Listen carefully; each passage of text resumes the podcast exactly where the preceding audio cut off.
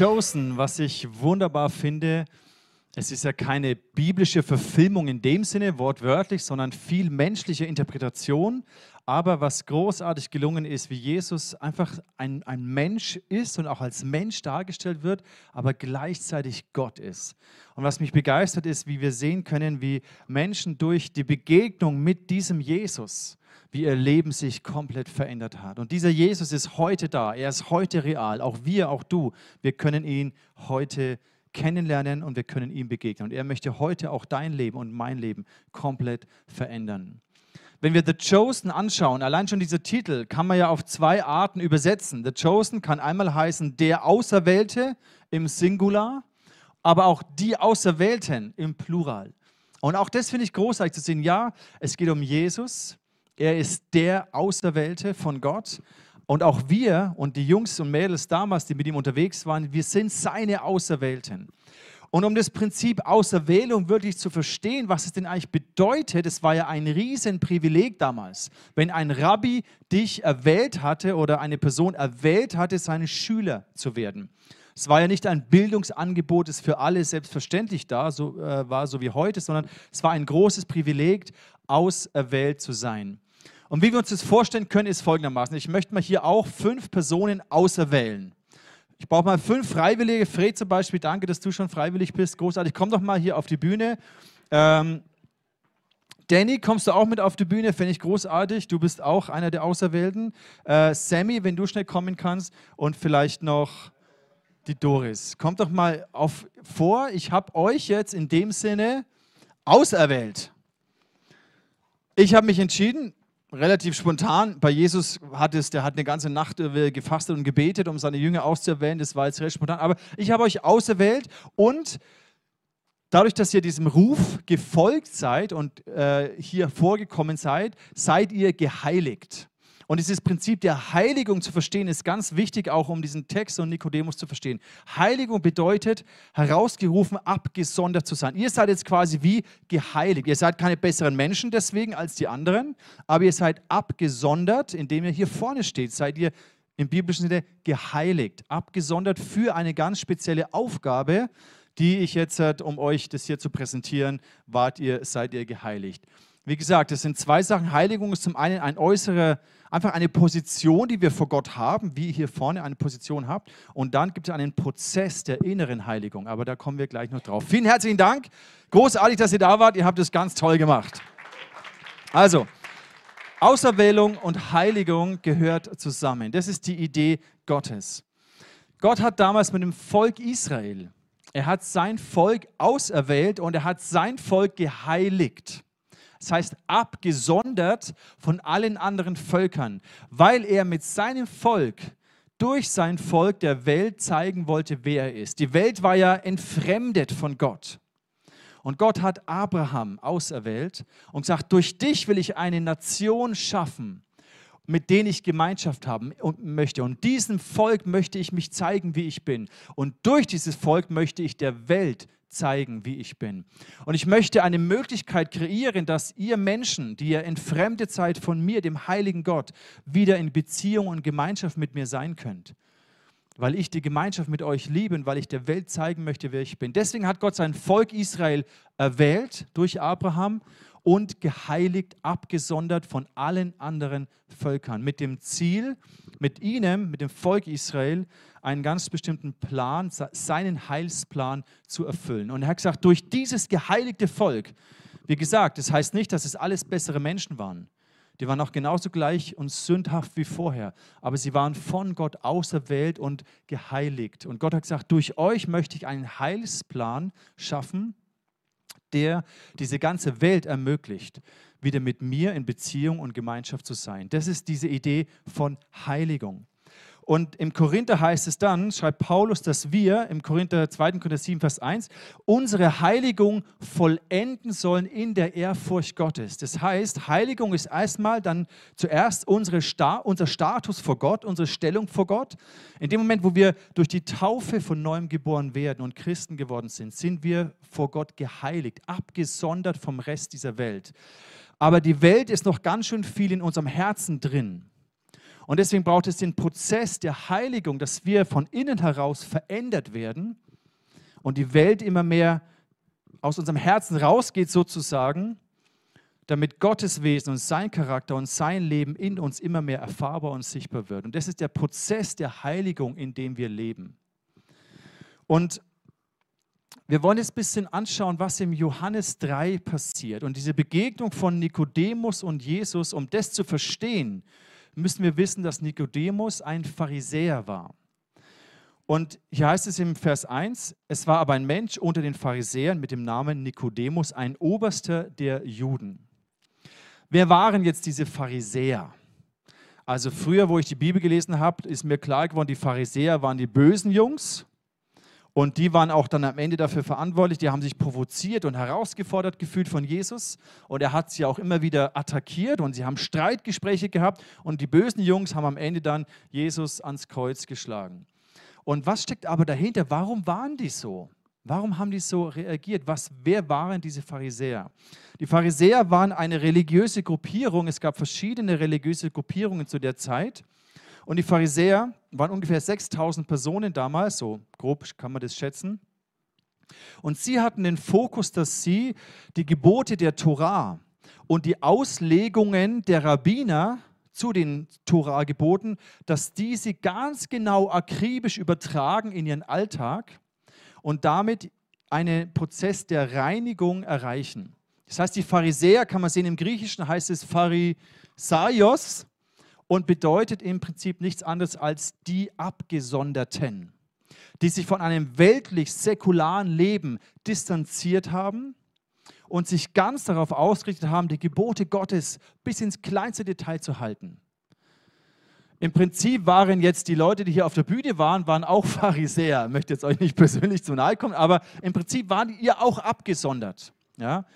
Ähm, und das ist die Idee. Und die Pharisäer haben einen Lebensstil gelebt, wo sie sich distanziert haben. Zum Beispiel durften und wollten sie nichts Unreines berühren. Weil der Gedanke war, wenn ich etwas Unreines berühre, zum Beispiel einen Toten oder einen Aussätzigen, dann werde ich selber unrein. Dann verunreinige ich mich, indem ich das berühre. Und sie wollten nicht Gemeinschaft haben oder niemanden Unreines berühren. Mit Menschen, die sie als unrein betitelt haben, wollten sie nicht, durften sie nicht Gemeinschaft haben, weil sie Angst hatten, dass sie dadurch unrein werden. Und sie wollten ja vor Gott rein sein, indem sie alle Gebote halten, bis aufs kleinste Detail. Und Jesus führt immer wieder Streitgespräche mit ihnen, weil die Pharisäer kommen und beobachten sie und sagen, hey, deine Jünger, deine Schüler, die essen das Brot mit ungewaschenen Händen. Dadurch sind sie unrein und essen unreines Brot, weil sie sich nicht die Hände gewaschen haben und die Reinheitsgebote der Juden erfüllt haben.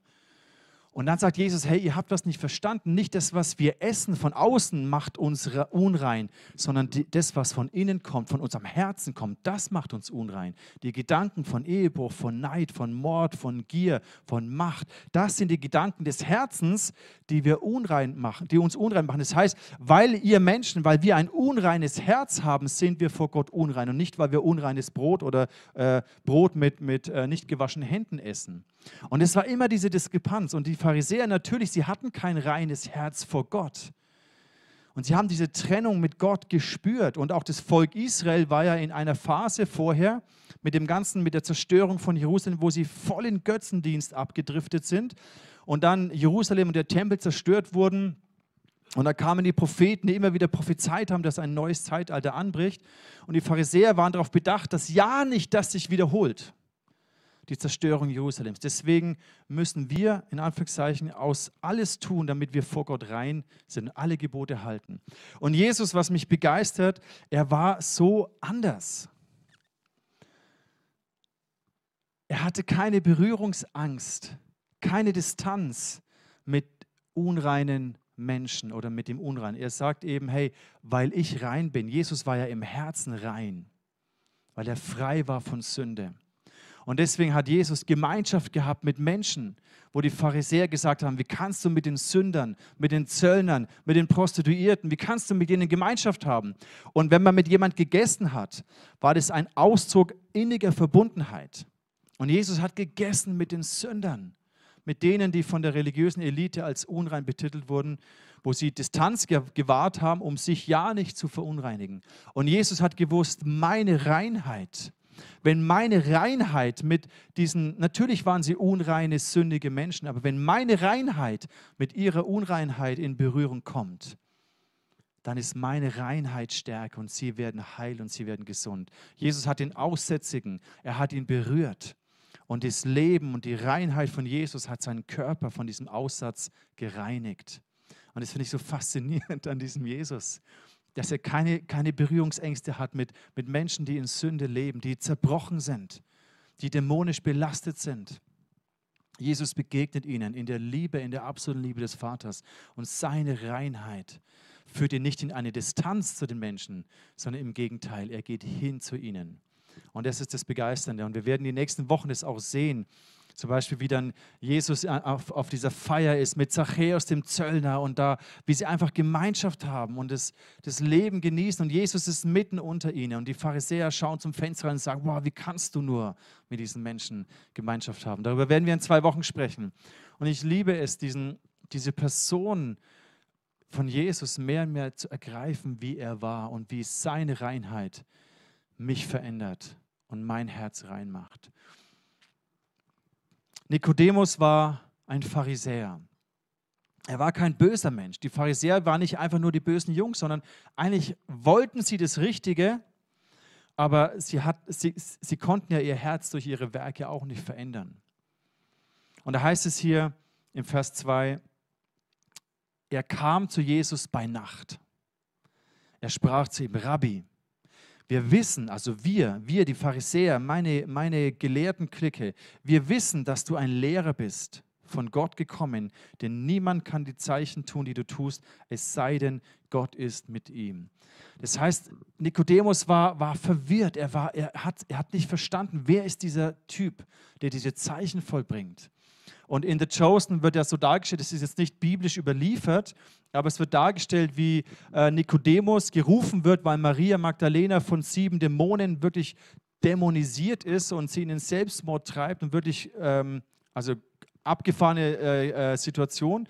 Und Nikodemus wird gerufen, um sie auszutreiben, diese Dämonen auszutreiben, aber er kann es nicht, er ist machtlos.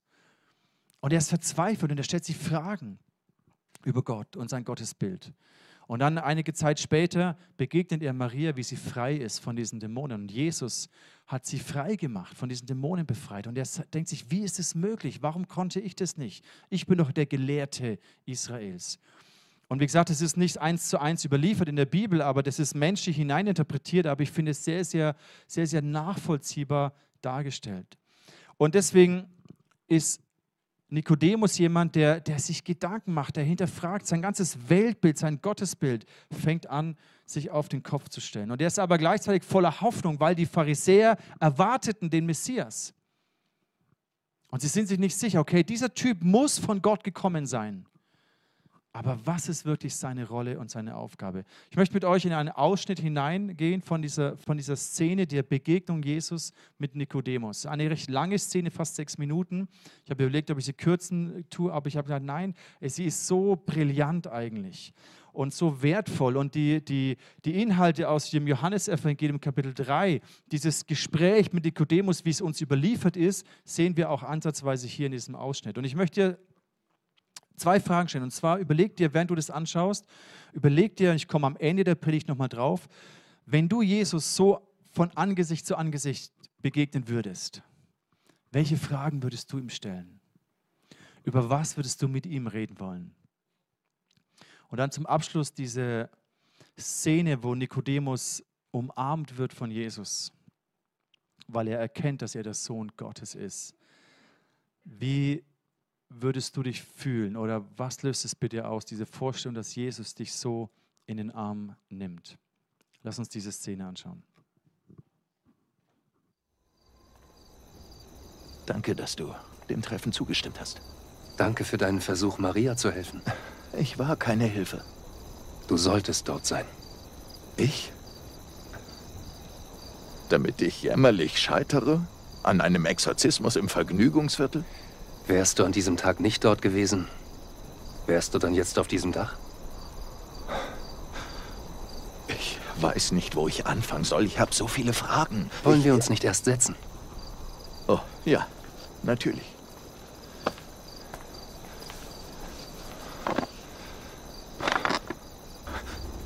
Was sollen wir durch deine Ankunft sehen? Ein Königreich. Genau das würde unseren Herrschern Sorgen machen. Nein, keins von dieser Art. Welche dann? Ein Königreich, das ein Mensch so lange nicht sehen kann, bis der Mensch wiedergeboren wurde. Von neuem? Geboren? Was ich meine ist, nur wer eine geistliche Neugeburt erlebt, kann Gottes neue Welt entdecken. Menschen können nur Menschen in die Welt setzen. Und was aus dem Geist geboren ist, ist Geist. Dieser Teil von dir, das muss zu neuem Leben erweckt werden. Erinnerst du dich, als die Kinder Israels über Gott klagten und über Mose in der Wüste von Paran? Ja.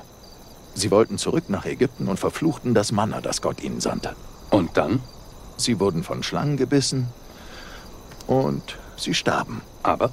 Aber Gott zeigte ihnen einen Weg zur Rettung. Mose erhob die Bronzeschlange in der Wüste und die Leute brauchten sie nur anzusehen. Genau so wird der Menschensohn erhoben werden, so dass alle, die an ihn glauben, das ewige Leben haben. Aber unser Volk stirbt nicht durch Schlangenbisse. Es stirbt durch Steuern und Unterdrückung. Es tut mir leid, dich zu enttäuschen. Aber ich bin nicht gekommen, um das Volk von den Römern zu befreien. Von was denn sonst? Von der Sünde. Dem geistlichen Tod. Gott liebt diese Welt so sehr, dass er seinen einzigen Sohn gab, damit jeder, der an ihn glaubt, nicht verloren geht, sondern ewiges Leben hat. Also hat das alles nichts mit Rom zu tun? Es geht nur um Sünde? Gott hat seinen Sohn nicht in die Welt gesandt, damit er sie richtet, Nikodemus, sondern um sie zu retten. Durch ihn. Als ich Lilith, Maria, damals traf, sagte ich meiner Frau und meinen Schülern, sie sei jenseits aller menschlicher Hilfe. Nur Gott hätte sie heilen können. Und dann sah ich sie. Geheilt. Hier bist du. Ihr Heiler. Mein, mein ganzes Leben habe ich mich gefragt, ob ich diesen Tag erleben würde.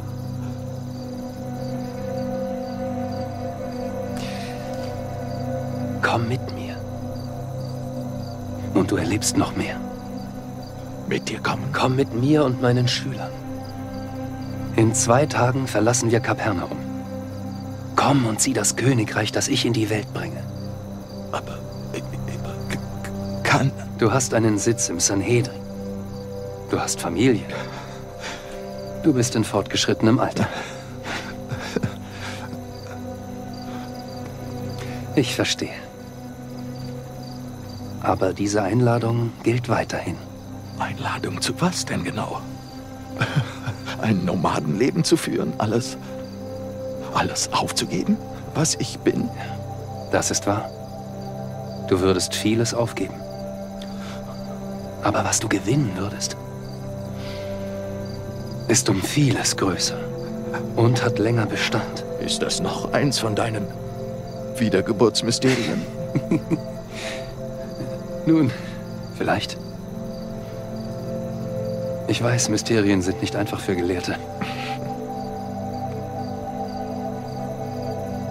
Denk darüber nach. Hm? Lass dir Zeit. Am Morgen des fünften Tages brechen wir auf und treffen uns am Brunnen im südlichen Bezirk bei Tagesanbruch. Ist. Ist das. Kommt das Reich Gottes? Denn wirklich jetzt? Was sagt dir dein Herz? Mein Herz will bersten vor Angst und. und Staunen. und kann mir nichts sagen, außer dass ich hier auf heiligen Boden stehe.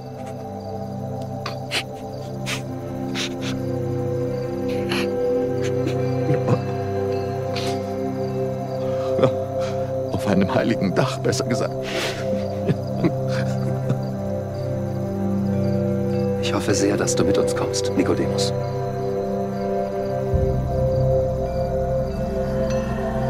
Du musst das nicht tun.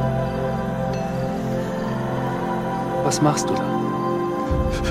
Küsst den Sohn, damit er nicht zürnt und euer Weg ins Verderben führt.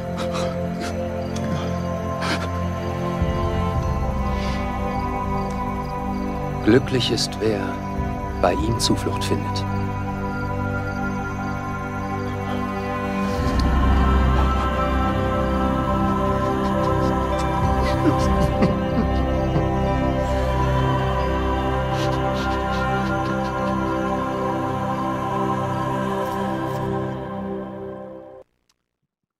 Für eine bewegende, ergreifende Szene. Was für ein Vorrecht, dass Nikodemus diese Art Begegnung mit Jesus erleben durfte, was sein komplettes Leben auf den Kopf gestellt hat. Die Pharisäer und auch Nikodemus, sie erwarteten den Messias, sie erwarteten das Reich Gottes. Und dann plötzlich dieses Realisieren, es, es bricht wirklich an.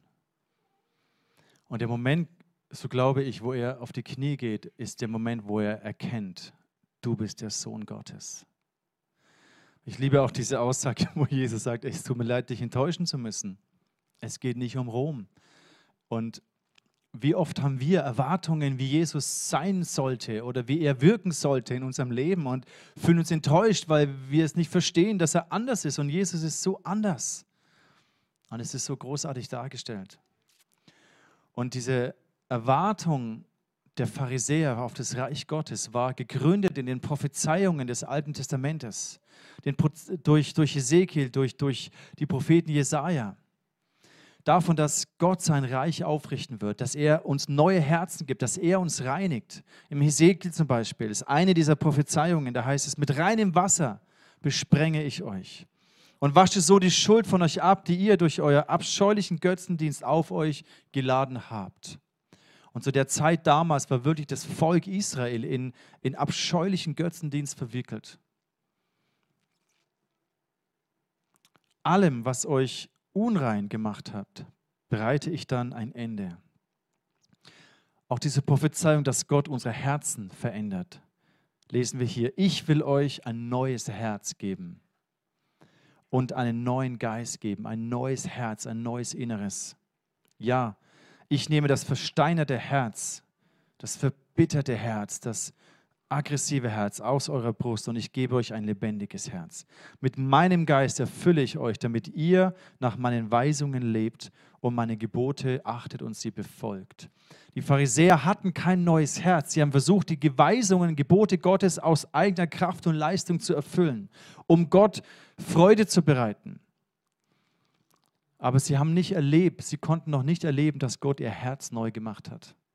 Und plötzlich realisiert Nikodemus, all meine Werke, mein religiöses Leben, all die Gebote, die ich versuche unbedingt zu halten, es reicht trotzdem nicht. Es ist nicht der Zugang in das Reich Gottes, sondern Jesus sagt, es sind nicht die Gebote, die du hältst, um vor Gott zu kommen, sondern du musst von neuem geboren werden. In dir muss etwas wieder zum Leben beginnen zu kommen. Eine geistliche Wiedergeburt muss stattfinden. Und die Pharisäer wussten diese Verheißungen. Und es, diese Verheißungen auf den neuen Bund, es gab so drei Elemente. Das erste Element war, dass Israel wieder gesammelt wird aus den Nationen.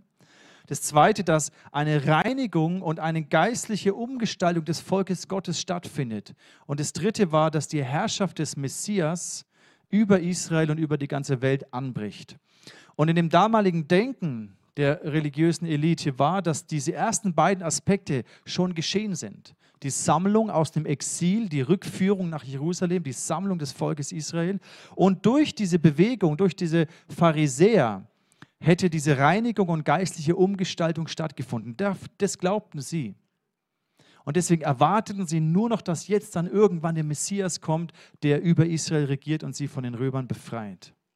Und deswegen war das auch für Nikodemus so schwer zu erfassen, ja wie, ich gehöre doch schon dazu.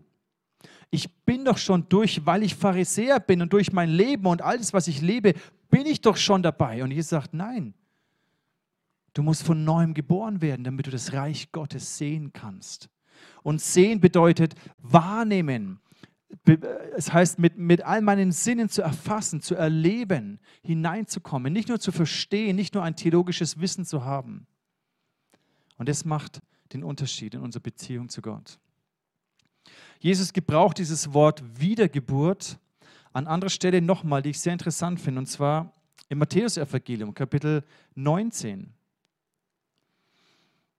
Da heißt es, Jesus aber sprach zu ihnen, wahrlich, ich sage euch, und überlegt ihr mal, welche Art, von welcher Art Wiedergeburt Jesus hier spricht. Ihr, die ihr mir nachgefolgt seid, werdet bei der Wiedergeburt, wenn der Sohn, wenn der Menschensohn sitzen wird auf dem Thron seiner Herrlichkeit, auch sitzen auf zwölf Thronen und richten die zwölf Stämme Israels. Von welcher Art Wiedergeburt spricht hier Jesus? Es ist offensichtlich, dass es nicht eine auf einer persönlichen Ebene stattfindet, sondern etwas Globaleres ist, worauf Jesus hier Bezug nimmt. In der Hoffnung für alle Übersetzungen, da wird es folgendermaßen dargestellt, da heißt es, wenn Gott die Welt neu macht. In der englischen Übersetzung sehen wir das auch, the renewal of all things. Das heißt, wie so eine Art Wiedergeburt der Welt, der Schöpfung, wo Gott alles neu macht. Das ist ein griechisches Wort, was Jesus hier auch bewusst gebraucht, und zwar Palingenesia. Da ist es. The Renewal of All Things. Auf Bible Hub findet ihr das. Und hier unten heißt es auch eine messianische Wiederherstellung der Schöpfungsordnung, der Herrschaft. Eine messianische Wiederherstellung von Gerechtigkeit und von Frieden auf dieser Erde. Das ist das, was Jesus meint mit der Wiedergeburt im Sinne von global. Und das bedeutet, wenn Jesus sagt, wir können von neuem geboren werden, wir können das, was Gott für die ganze Schöpfung tun wird, jetzt schon persönlich erleben. Eine messianische Wiederherstellung dessen, was Gott sich gedacht hat. Und in diesem Kontext wird Tod, Krankheit, Leid, Ungerechtigkeit ausradiert sein. Und wir können jetzt schon von neuem geboren werden. Das heißt, in uns beginnt etwas zu leben. Und durch diese neue Geburt können wir das Reich Gottes sehen, erleben, erfahren. Es wird real. Wie ein Kind, das zur Welt kommt, im Natürlichen, sobald es geboren wird, beginnt es, diese Umgebung wahrzunehmen. Natürlich am Anfang noch sehr schwammig und sehr äh, noch nicht scharf, aber es beginnt, diese Welt wahrzunehmen, zu sehen. Und so ist auch unsere geistliche Wiedergeburt. Ab dem Moment, wo wir nicht nur über Gott nachdenken und Wissen anhäufen, sondern wo wir von neuem geboren werden, beginnen wir diese Realität zu erfassen und zu erleben. Und Jesus nimmt Bezug auf die Situation, wo das Volk Israel in der Wüste war. Und weil sie gegen Gott rebelliert hatten und keinen Bock mehr hatten, durch die Wüste zu laufen, sind sie von Gott abgefallen. Und dann kamen Schlangen, die sie gebissen haben. Und diese Schlangenbisse waren tödlich. Dieses Gift war tödlich. Und das ist ein Bild für die Sünde. Und Jesus spricht darüber im Johannesevangelium Kapitel 3, Vers 14. Da heißt es, du weißt doch, wie Mose in der Wüste die Schlange aus Bronze an einer Stange aufrichtete, damit jeder, der sie ansah, am Leben blieb. Das war wie ein, ein, ein Akt des Glaubens. Ich schaue diese Schlange an. Genauso muss auch der Menschensohn erhöht werden, auf dass alle, die an ihn glauben, das ewige Leben haben. Und dieses Bild der Schlange und des Giftes ist wie die Sünde.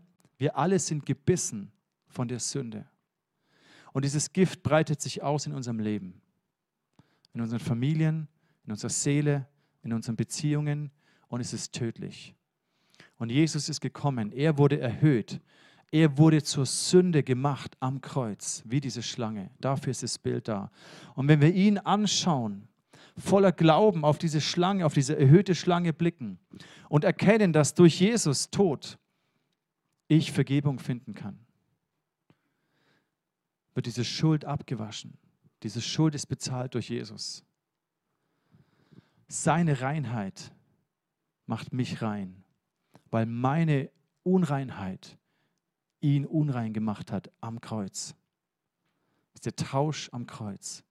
Und indem ich meinen Blick auf das Kreuz richte, auf Jesus, empfange ich seine Reinheit. Und in mir beginnt wieder etwas zu leben, was Gott ursprünglich in mich eingehaucht hat. Sein Geist, sein Wesen, sein Leben in mir. Und Gott hat es aus Liebe gemacht. Da heißt es hier im Vers 16, sehr bekannte Stelle. Denn Gott hat die Menschen so sehr geliebt, dass er seinen eigenen Sohn für sie hergab, damit jeder, der an ihn glaubt, nicht zugrunde geht an diesem Gift der Sünde, sondern das ewige Leben hat. Ich möchte dich einladen, zum Schluss dir nochmal diese Frage zu stellen. Wenn du Jesus so begegnen würdest, über was würdest du dich mit ihm unterhalten? Welche Fragen würdest du ihm stellen? Würdest du auch auf die Knie fallen und ihn als Gottes Sohn ehren und anerkennen und sagen, wie, wie ist dieser Moment der Umarmung, wo er dich in den Arm nimmt und plötzlich dein Herz heil wird, plötzlich Lasten von dir abfallen. Ich glaube, Nikodemus, es ist so gut beschrieben, diese ganze religiöse Last ist von ihm abgefallen. Dieser Anspruch, ich muss Gott gefallen, durch das, wie ich seine Gebote halte, das ist wie abgefallen von ihm.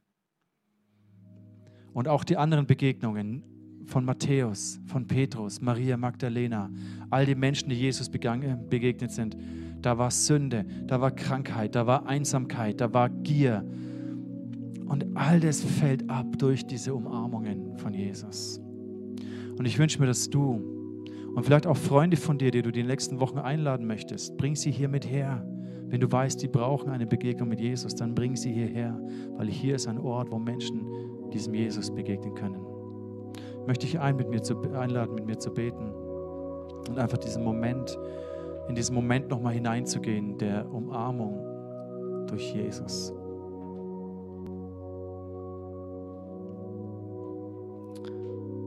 Wenn du möchtest, dann bete, dann, dann sprich mit ihm in deinem Herzen.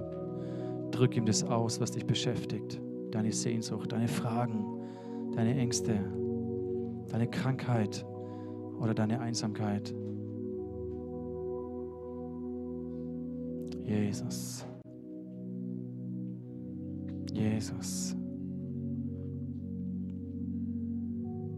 Ich danke dir, dass du mich berührst in meiner Unreinheit und in meiner Sünde, dass du mir nahe gekommen bist. Und danke, dass deine Reinheit mich verändert. Dass du mir ein neues Herz schenkst, von innen heraus ich verändert werde. Danke, dass du mich auserwählt hast, geheiligt hast.